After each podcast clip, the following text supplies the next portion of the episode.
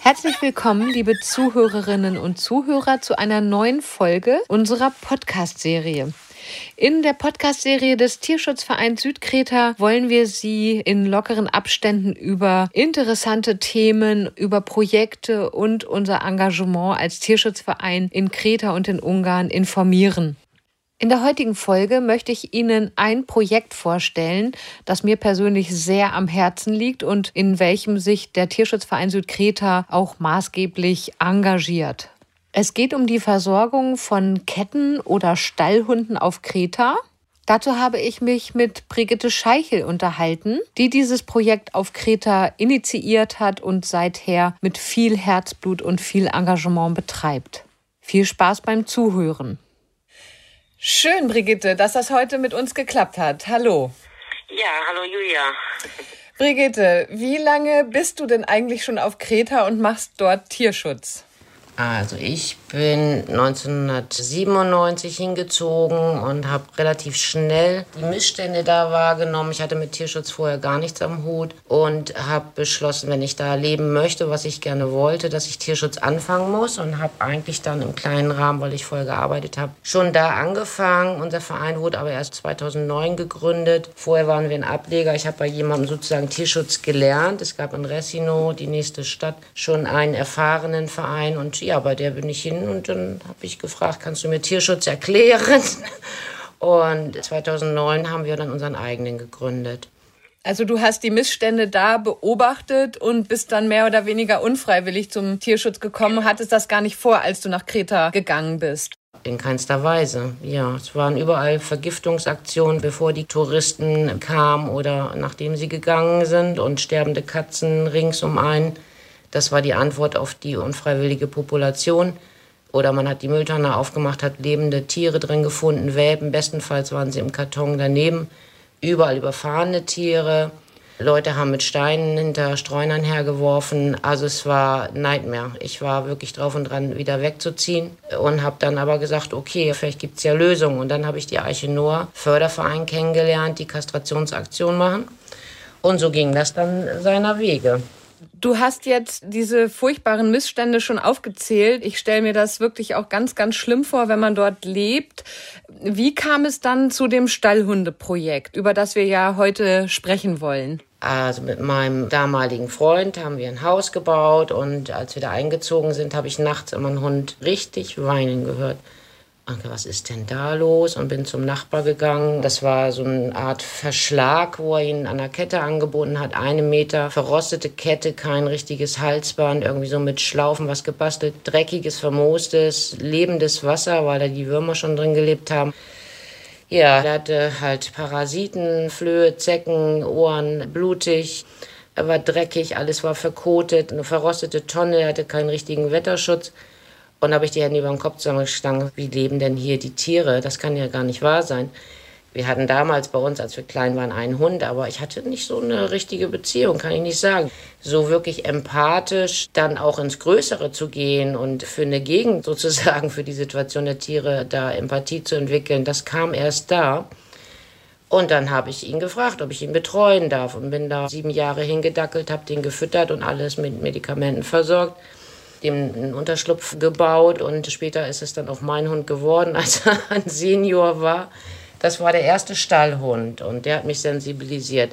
Und dann kam immer mehr dazu, weil die Augen einfach dadurch geöffnet wurden für diese Situation und mir die sehr, sehr am Herzen lagen und ich natürlich ein anderes Verständnis von Umgang mit Tieren hatte. Ne? Das eint uns beide, Brigitte. Es rührt mich auch sehr zu hören, dass du diesen ersten Stallhund dann in deine Obhut bekommen hast und er zumindest dann noch als alter Hund in den Genuss kommen durfte, bei dir leben zu dürfen. Das äh, freut Sechs mich. Sechs Jahre noch. Ehrlich? Oh, das ist ja toll. Der ist so alt geworden, der wollte nicht gehen. Ja, das ist doch toll. Ja, ja. Äh, Wie, genau. Wieso nennt man diese Hunde, um die ihr euch kümmert, überhaupt Stallhunde? Also was hat es damit auf sich?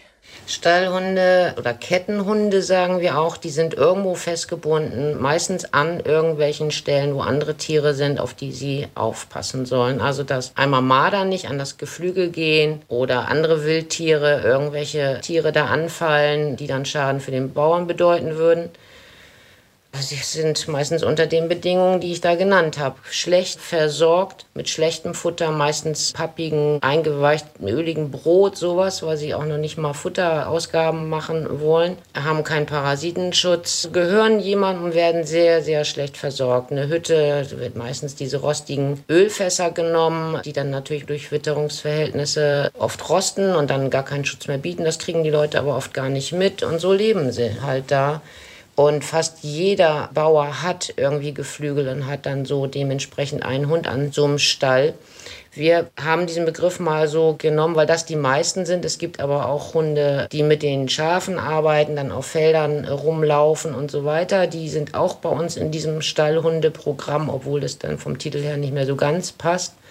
Teilweise auch Leute, die am Haus Tiere haben, weil sie irgendwie einen Wachhund brauchen und den aber auch dementsprechend schlecht behandeln. Auch die rutschen mit rein. Und da sind wir schon bei der Anzahl der Tiere. Wir haben das so natürlich nach und nach aufgebaut und waren lange Jahre bei 220 so. Und das hat uns finanziell schon ziemlich mitgenommen. Und wir haben dann noch eine Verbesserung gemacht von Kiltex-Halsbändern auf Seresto. Seresto ist halt sieben Monate wirksam und wirkt sehr gut gegen Zecken und Flöhe und eben auch gegen Fliegenbiss zum Teil. Und wir haben ganz große Erfolge dadurch, dass die nicht mehr an Leishmaniose, also Mittelmeererkrankungen, erkranken. Das ist natürlich sehr, sehr ins Geld gegangen. Wir sind mittlerweile seit ein paar Jahren bei 440 betreuten Hunden. Und es ist nicht wirklich ein Ende in Sicht. Er ist ein Selbstgänger. Der Nico sagt es dem Costa, du, ja, die sind ein bisschen verrückt, aber die machen ganz gute Arbeit. So, frag die mal, geh doch da mit rein, du hast doch auch einen Hund. Und wir konnten nicht wirklich jemanden abweisen, weil das ja auch unser Wunsch war, dass das publik wird natürlich einfach auch pädagogisch gesehen Hilfe zur Selbsthilfe eigentlich gedacht, dass sie darüber nachdenken und sehen können, die Erfolge, wie wird eigentlich ein Hund behandelt oder was braucht er. Ne? Also über 400 Hunde sind jetzt schon in diesem Programm. Du hast jetzt eben schon einen wichtigen Punkt angesprochen, diese antiparasitäre Behandlung, denn man darf ja nicht vergessen, dass diese Parasiten eben schwere Erkrankungen übertragen, die die Hunde dann zusätzlich noch ja. belasten. Aber erklär doch bitte noch einmal ganz kurz von Anfang an, wie kann ich mir dieses Projekt denn vorstellen? Also ihr fahrt dorthin und versorgt die Hunde. Wie häufig macht ihr das und womit versorgt ihr die Hunde?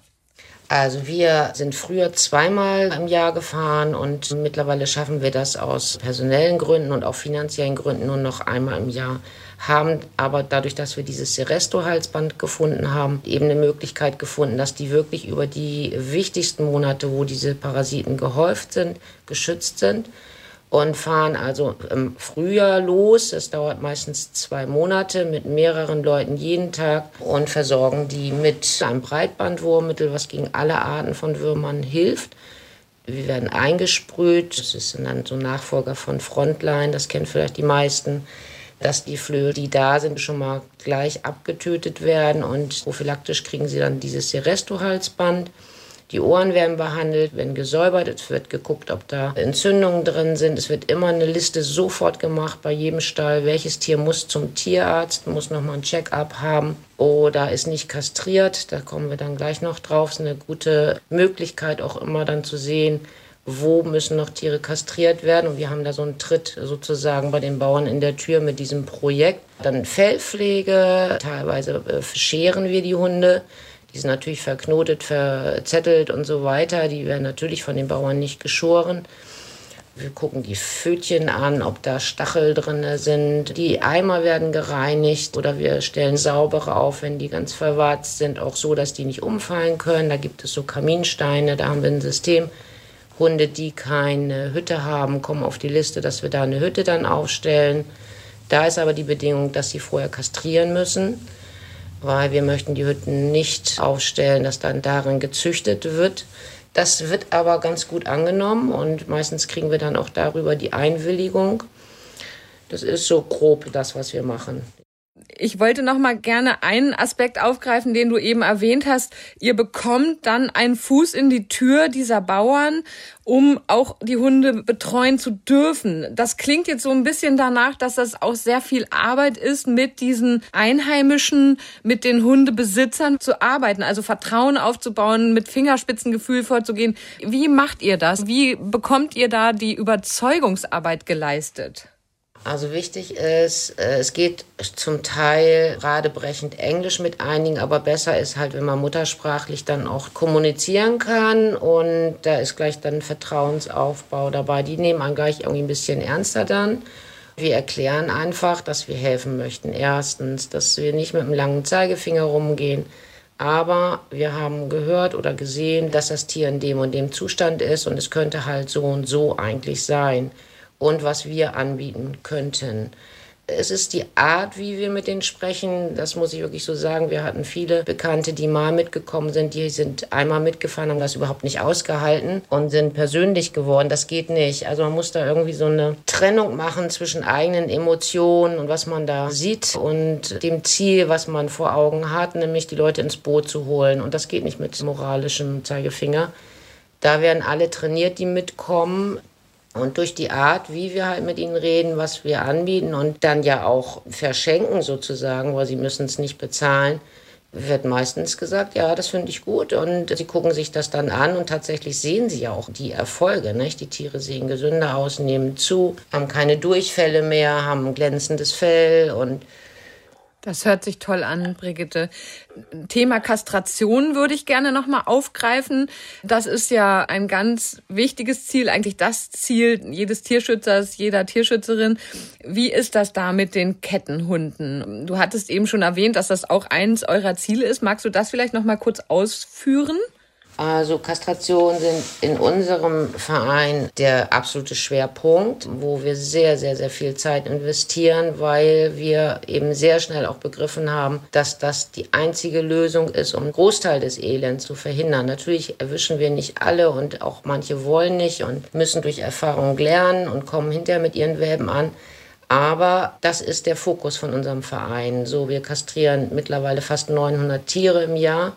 Das heißt, wir gehen wirklich los und wenn ein Anruf kommt, da ist jemand Neues oder ich höre, da sind Welpen, dann fahre ich zu den Leuten hin oder mein Kollege und spricht mit denen und sagt, wir haben gehört, willst du Hilfe? Wir können das und das bieten. Oder ein Grieche sagt, mein Freund möchte auch und wir rufen den dann an und machen einen Termin aus. Wir bieten wirklich einen großen Service, weil wir wissen, es passiert sonst nichts. Es gibt ein paar wenige, die sagen, ich bringe meinen Hund selber nach Resino. Man muss sich das so vorstellen, das sind 30 Kilometer und nicht jeder will so einen Hund in seinem privaten Auto transportieren, aber viele haben ja auch einen Pickup und machen es dann, aber die meisten nicht. Das heißt, wir bieten einen Service. Das heißt, wir machen einen Termin, sie zahlen nichts und wir holen die Tiere, versorgen die später bei uns dann in der Appalstation ein paar Tage mit Antibiotikum, Desinfektionsmittel und so weiter was jedes entsprechende Tier dann so braucht und bringen sie dann zurück. Das hat sich halt sehr rumgesprochen. Also es ist natürlich ein absoluter Service. Den gibt es so, glaube ich, auf der Insel kaum in der Menge. Und damit haben wir unser Welpenproblem gelöst. Wir finden nur noch sehr selten ausgesetzte Welpen bei uns in der Region. Wir haben zwar viele, aber das ist dann Hilfe in anderen Regionen, wo das noch nicht so gut läuft. Wie ist das mit den Hundehütten? Du hattest eben schon erwähnt, dass es auch Anwärter gibt für die Hundehütten, dass ihr da eine Liste anfertigt. Was kann ich mir darunter vorstellen? Also es ist mittlerweile so, wenn ich losfahre, irgendwie egal wohin, ich werde eigentlich immer gestoppt. Ich habe eine Katze zum Kastrieren ich habe einen Hund oder der möchte eine Hundehütte oder da habe ich einen Missstand gesehen. Das ist ja das, was wir wollten. Wir haben das Ziel gehabt, die Gegend wirklich empathischer zu machen für die Situation der Tiere. Die hatten keine Stimme und wir haben immer gesagt, wir möchten den Tieren in der Region eine Stimme geben. Dann kommen eben die neuen Kandidaten auf die Liste. Wir versuchen dann die Nummern rauszubekommen. Wir sprechen mit denen und erklären, dass das natürlich von einem Tierschutzverein nicht sein kann, dass sie die Hütte von uns umsonst kriegen und das Tier nicht kastrieren lassen, weil dann erklären wir unsere Devise und auch äh, versuchen diese Mehr, das eine Hündin auf jeden Fall einmal geworfen haben muss, aus der Welt zu schaffen und und und. Kommen ins Gespräch und holen die da ab, die Leute, wo sie stehen. Und meistens, ich sag mal zu 90 Prozent, kriegen wir dann Ja und machen dann Termine aus und, und, und. Danach wird dann eine Hütte aufgestellt, so wir den eben Spender dafür haben. Also die Materialkosten sind so hoch geworden, dass wir mittlerweile nur für Material 170 Euro ausgeben müssen. Das ist verrückt. Aber diese Hütten sind das dritte Modell, wo wir rumprobiert haben, was geht. Ein Schwerpunkt war, die sollen halt möglichst lange halten, die sollen im Sommer vor der Wärme schützen. Wir haben hohe Temperaturen im Sommer und im Winter halt vor Kälte. Und diese Holz-Aluminium-Konstruktion ist einfach genial. Und unser Brian, der im Team ist, der baut die ehrenamtlich, da zahlen wir keine Gebühren für und versucht das möglichst günstig einzukaufen und baut uns die dann, je nachdem, wie viel Spendengelder wir für dieses Projekt bekommen haben. Dann machen wir ein Vorherfoto von den Tieren und ein Nachherfoto und man kann sofort sehen, dass das komplett veränderte Lebensverhältnisse bedeuten für das Tier. Also das bedeutet, wenn unsere Zuhörerinnen und Zuhörer jetzt den Wunsch haben, vielleicht auch einem Kettenhund ein bedeutend besseres Leben zu schenken, dass der oder diejenige dann gerne zweckgebunden vielleicht an den Tierschutzverein Südkreta spenden kann mit dem Kennwort Kettenhundprojekt oder Hundehütte und dann würde euch das zugutekommen und es kann wieder ein Hund sich über ein komfortableres Zuhause freuen. Ja, wir machen auch einen Dankeszettel, dass jeder sieht, welcher Hund hat jetzt welche Spende bekommen, von welchem Spender das finanziert worden ist. Das ist, finde ich, auch ein ganz schönes Dankeschön dann an die Spender und es ist ein unglaublich tolles Projekt. Also wir mögen dieses Projekt. Es ist natürlich viel Arbeit, es ist viel Schlepperei. Man kann sich das manchmal gar nicht so richtig vorstellen, aber es da erstmal weggehakt werden muss und begradigt werden muss, bis das dann alles so steht und professionell ist. Aber wir machen das super gerne und treten diese ollen Tonnen so gern den Hang runter. Wir haben auch schon einen Hund erlebt, der hat einen Brand überlebt. Wir haben ja schon auch oft im Sommer Brände. Und der hat sich in diese Hütte gerettet und es hat überlebt. Also die sind wirklich so stabil, dass zum Teil dann auch da ein Schutz besteht. Ne? Du hast jetzt eben schon angesprochen, dass dieses Projekt auch sehr teuer ist. Woher kommen die Mittel für dieses wirklich sehr, sehr wichtige Projekt? Wir haben über Laufe der Jahre sehr, sehr viele Leute gehabt, die sind bei uns vorbeigekommen, haben gefragt, können Sie sich das mal anschauen oder eben auch, können Sie mal auf diese Runde mitfahren. Und all diejenigen, die das mal gesehen haben, tatsächlich das Elend vor Ort. Und was wir da machen, sind feste Spender. Machen Patenschaften für Kettenhunde, Stallhunde oder eben spenden Hundehütten, haben wiederum in ihrem Freundeskreis Leute beworben. Tatsächlich sind die treuesten Spender diejenigen, die auch einen Kontakt direkt vor Ort hatten und das gesehen haben und können das natürlich auch ganz anders vertreten und jemandem schlüssiger erklären, wie sinnvoll das ist. Es sind Privatspender. Wir leben komplett nur von Spenden. Wir haben einige Vereine, wie auch euren Verein, die uns da sehr, sehr treu zur Seite stehen.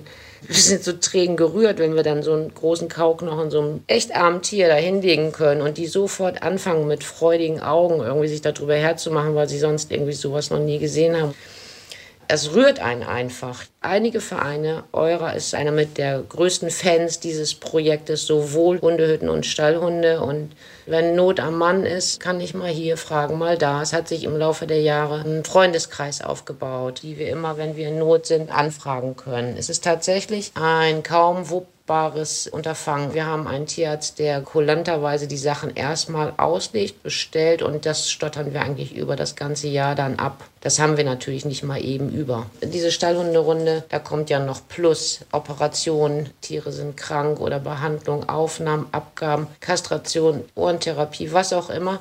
Das kommt ja alles noch oben drauf. Und da gibt es dann schon Leute, die sagen, sag Bescheid, wenn du Hilfe brauchst, die dann helfen. Okay, das hört sich nach einem wirklich tollen Projekt an. Ich stehe da, wie du weißt, absolut hinter und ich hoffe, dass wir wirklich auch viele Menschen auf diese Weise mit diesem Podcast erreichen können, die dann vielleicht auch sagen, ja, ich möchte da einen kleinen Beitrag leisten. Ich muss dich jetzt noch mal etwas fragen, Brigitte. Du hast vorhin die Lebenssituation der Hunde geschildert, die da an der Kette leben müssen. Ich werde immer mal wieder gefragt von Touristinnen und Touristen, warum schneidet ihr die eigentlich nicht von der Kette oder warum nehmt ihr die eigentlich nicht mit? Also ist kontinuierliche Haltung an der Kette nicht verboten und warum macht ihr Tierschützer die Hunde eigentlich nicht los und vermittelt sie nach Deutschland auf ein Sofa? Es ist so, dass man ja erstmal bei den Leuten was bewirken muss, dass sie verstehen, warum das eigentlich überflüssig ist. Wir haben diesen Versuch mit Gänsen mal gemacht, den Leuten das schmackhaft zu machen, dass eine Gans die gleiche Funktion wie ein Hund haben könnte und Stallhaltung da ja irgendwie auch ein natürliches Zirkumstanz für die wären, aber für Hunde nicht. Aber das haben nur sehr wenige leider angenommen und gesagt, nee, so richtig 100 Prozent hat das aber auch nicht geklappt und sind wieder auf Hunde umgestiegen. Die jüngeren Leute sind mehr auf unserer Seite, lassen die Hunde zum Teil dann zumindest frei rumlaufen, sind sehr auf unserer Seite, was die Versorgung angeht. Aber dass sie das jetzt abschaffen oder es gibt wirklich sehr, sehr viele Marder und Wildtiere, die das Geflügel dann reißen. Nicht? Also da sehe ich ehrlich gesagt ein bisschen schwarz, dass sich da komplett was verändert. Und was nützt es, wenn wir dann den Hund mitnehmen und er holt sich sofort den nächsten? Also man opfert einen anderen sozusagen für diese erstmal schöne Situation für den Einzelnen. Es gibt natürlich Tiere, die älter sind, wo wir sagen, okay, der hat jetzt wirklich lange genug an der Kette gehangen und wo wir dann wirklich mit Engelszungen reden. Wir sind Menschen und wir gehen da rein und der eine ploppt mit seinem Herzen bei dem mehr an, bei dem und dann werden wir auch tätig, weil wir einfach sagen, das können wir nicht mehr ertragen. Der hat jetzt irgendwie sechs elende Jahre hinter sich und wir versuchen das. Aber es ist keine Lösung, um die Situation an sich zu lösen. Da muss was in den Köpfen von den Leuten passieren. Da sind wir zum Beispiel beim Schulprojekt, was wir noch gar nicht auf die Reihe bekommen haben. Aber da brauchen wir einen Muttersprachler, der das regelmäßig macht, Material und, und, und.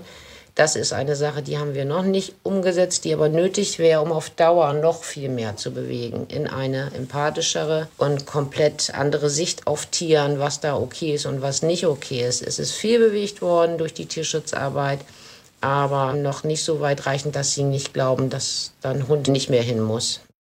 Du hast eben dieses Schulprojekt angesprochen. Der Tierschutzverein Südkreta hat ja auch einen Flyer entwickelt. Das ist ja etwas, was wir uns alle für die Zukunft auch wünschen. Aber kommen wir noch mal zu diesem Kettenhund-Projekt zurück. Ich möchte dich jetzt noch einmal fragen, das, was ihr da seht auf euren Fahrten, aber natürlich auch in eurem Alltag, in deinem Lebensalltag, wie hält man dieses Elend eigentlich aus, wenn man wirklich ein empathischer Mensch ist, der aus einem ganz anderen Kulturkreis kommt, wo Tiere einen anderen Stellenwert haben? Wie geht man damit um? Also wir haben da Phasen durchgemacht. Am Anfang war eine Euphorie. Wir bewegen was, Hilfe zur Selbsthilfe. Und die Hoffnung war, dass die Leute das tatsächlich 1a übernehmen und wir unsere Arbeit irgendwann überflüssig machen können. Das ist so nicht eingetreten. Da sind Verbesserungen eingetreten. Die Leute haben schon mehr auf ihre Tiere geachtet und auch teilweise selber dann mal eine Tablette gekauft. Aber wir können natürlich nicht viermal im Jahr entwurmen. Die Gelder haben wir gar nicht. Da ist so eine Ernüchterungsphase gewesen. Also das ist natürlich eine unglaublich anstrengende Arbeit. Und wenn man weiß, dass man die lebenslang machen muss und wenn nicht, dann passiert es nicht mehr. Das war nicht so mutmachend und wir mussten uns da immer wieder neu sortieren und die Ausrichtung klar kriegen, für was wir das eigentlich machen. Und das ist in dem Moment wirklich nur punktuell für dieses eine Tier man muss so ein bisschen üben, das Herz auszuschalten, wie so eine Maschine dann da auch reinzugehen und nicht auf den Hund so zu gucken, wie er es haben könnte, in unseren Augen, wie wir es toll fänden, sondern zu sagen, das geht halt nicht, aber ich tue, was ich kann und das ist eine große Verbesserung, dass sie keine Würmer mehr haben und keine Durchfälle und ansonsten nicht krank werden. Aber das ist eine Kunst, das kann auch nicht jeder. Ich sage auch, wir können das nur stundenweise am Tag machen, weil dann ist der Kanal so voll. Wir fahren dann um neun los, nachdem wir unsere Aufnahmehunde fertig haben und machen das oft bis eins, zwei und dann ist man fertig. Also emotional auch, psychisch, ja. Man muss sich ein bisschen regenerieren und dann geht es erst am nächsten Tag weiter. Man kann das nicht den ganzen Tag durchziehen dafür rührt es einen dann doch, ob man will oder nicht. Oder wie. Tatsächlich, wenn ich sage, ich schaffe das nicht mehr, es wird dann keiner weitermachen. Und muss mich regelrecht selber erstmal innerlich dann immer stabilisieren und mir genau diese Sätze auch immer wieder sagen. Wenn ich das nicht mache, hat das das und das zur Folge. Und versuche das dann doch irgendwie jedes Jahr weiterzumachen, weil das so, so sinnvoll ist. Aber es ist schwer, es ist sehr, sehr schwer. Du sprichst einen Punkt an, der ein schwerst emotional fordert. Man darf da nicht mit offenem Herzen reingehen in den Stall. Da dreht man durch. Also ich habe auch Momente gehabt, wo ich so geschimpft habe mit den Leuten, wo ich nicht mehr pädagogisch exakt war, war mir dann auch egal. Da war ich einfach nur Mensch und habe nur noch rumgebrüllt und habe gesagt, Du musst nur zehn Minuten da mal an die Kette mit diesen Millionen von Fliegen, mit dem lebenden Wasser, was sie sich einbilden. Aber das können wir nicht ständig machen. Das war ein Bauer, der wirklich uns einfach ausgenutzt hat, auch veräppelt hat und immer wieder Rückfälle dann hatte und wieder schlechte Bedingungen da hat walten lassen und wo mir dann der Kragen geplatzt ist und ich gesagt, jetzt reicht's. Und interessanterweise war das eine sehr sinnige Ansprache. Der hat dann Kontrollen von uns gekriegt. Ich habe gesagt, ich hole sonst das Veterinäramt. Der kann den Stall nicht mehr bewirtschaften, sein Leben lang nicht mehr, wenn die da einmal reingehen. Und er hat es dann umgesetzt. Wir dürfen es aber nicht übertreiben. Wenn sich das rumspricht, lassen sie uns einfach nicht mehr zu den Tieren. Also es ist immer so eine Gratwanderung. Natürlich könnte ich jede Menge Leute anzeigen, wo ich weiß, da sind Missstände. Da würde ein Veterinär sofort sagen, dieser Stall ist nicht mehr bewirtschaftbar und der kriegt ein Verbot. Aber der erzählt es dem Nachbar und der weiter und weiter und dann können wir da keinen Tierschutz mehr machen. Kommen wir noch einmal vielleicht zu einem Schlusswort, Brigitte. Ich finde, du hast das wirklich ganz wunderbar beschrieben und uns auch wirklich einen Einblick gegeben, wie die Situation der Tiere vor Ort ist, was ja Touristinnen und Touristen oftmals gar nicht sehen, weil diese Bauernhöfe, von denen du jetzt sprichst, nicht jedem zu Gesicht kommen. Was sind deine persönlichen Wünsche oder deine persönliche Hoffnung für die Zukunft? Also das A und O ist natürlich die Gemeinde mit ins Boot zu holen. Die ganzen Tierschutzvereine auf Kreta machen eigentlich die Arbeit, die die Gemeinden machen müssten, laut EU. Das sind deren Aufträge, sich um Streuner zu kümmern und die Population zu senken und, und, und. Und auch für ein Tier in Not Verantwortung zu übernehmen, was aber nun, wie jeder weiß, nicht umgesetzt wird. Die haben ganz andere Sorgen und da hapert es an vielen Stellen. Wir haben aber ganz vermehrt auch nochmal letztes Jahr Gespräch mit der Gemeinde angeregt und nach Hilfen gefragt. Zum Beispiel, dass sie jemanden anstellen, der Katzen fängt, weil unser Team geht jetzt auch in Richtung 60 irgendwie, die Hauptamtlichen. Das kann sich jeder denken bei den Summen an Kastration, dass das auch körperliche Arbeit ist und auf Dauer so nicht geht. Unser Wunsch ist, die Gemeinde da tatsächlich viel mehr noch ins Boot zu bekommen. Was sie uns jetzt versprochen haben, ist eine Streunerklinik in der Nähe das heißt, wir müssen jetzt alle Tiere nach Resino fahren, was logistisch einfach unglaublich schwierig ist. Und das würde die Arbeit schon mal erleichtern. Also Ziel ist, die Gemeinden langsam ins Boot zu holen, auch nicht mit Druck, das wird nicht klappen, sondern Schritt für Schritt. Sie sehen ja die Vorzüge, die wir auch der Gegend präsentieren. Es kommen mehr Touristen, es wird von denen, die vor 20 Jahren da waren, ständig gesagt, es ist unglaublich, was ihr bewegt habt. Das ist ein komplett anderes Bild hier und so schön, überall diese Hütten zu sehen, gesunde Tiere und, und, und. Keine Streuner mehr, nicht mehr überfahrene Tiere. Katzen sehen gesund aus, werden gefüttert oder eben zum Arzt gefahren. Die Population haben wir im Griff, weil wir da eben auch ein großes Fütterungsprojekt haben und dadurch neue Zuwanderer schnell entdecken und auf die kommen auf die Kastrationsliste. Also es ist schon ein super System, was wir natürlich weiterführen möchten mit einer neuen Crew. Wir sind jetzt auf der Suche nach einem neuen Team, was wir einarbeiten können, weil wir langsam Richtung Rente gehen. Also wir haben noch ein paar Jahre, aber das muss ja vorbereitet werden. Und das wünsche ich tatsächlich jeder Gegend. Und in einer guten Zusammenarbeit mit der Gemeinde, die immer weiter noch ins Boot zu holen, dass die Kastrationen weitergeführt werden. Hier endet nun die heutige Sendung der Podcast-Serie des Tierschutzvereins Südkreta.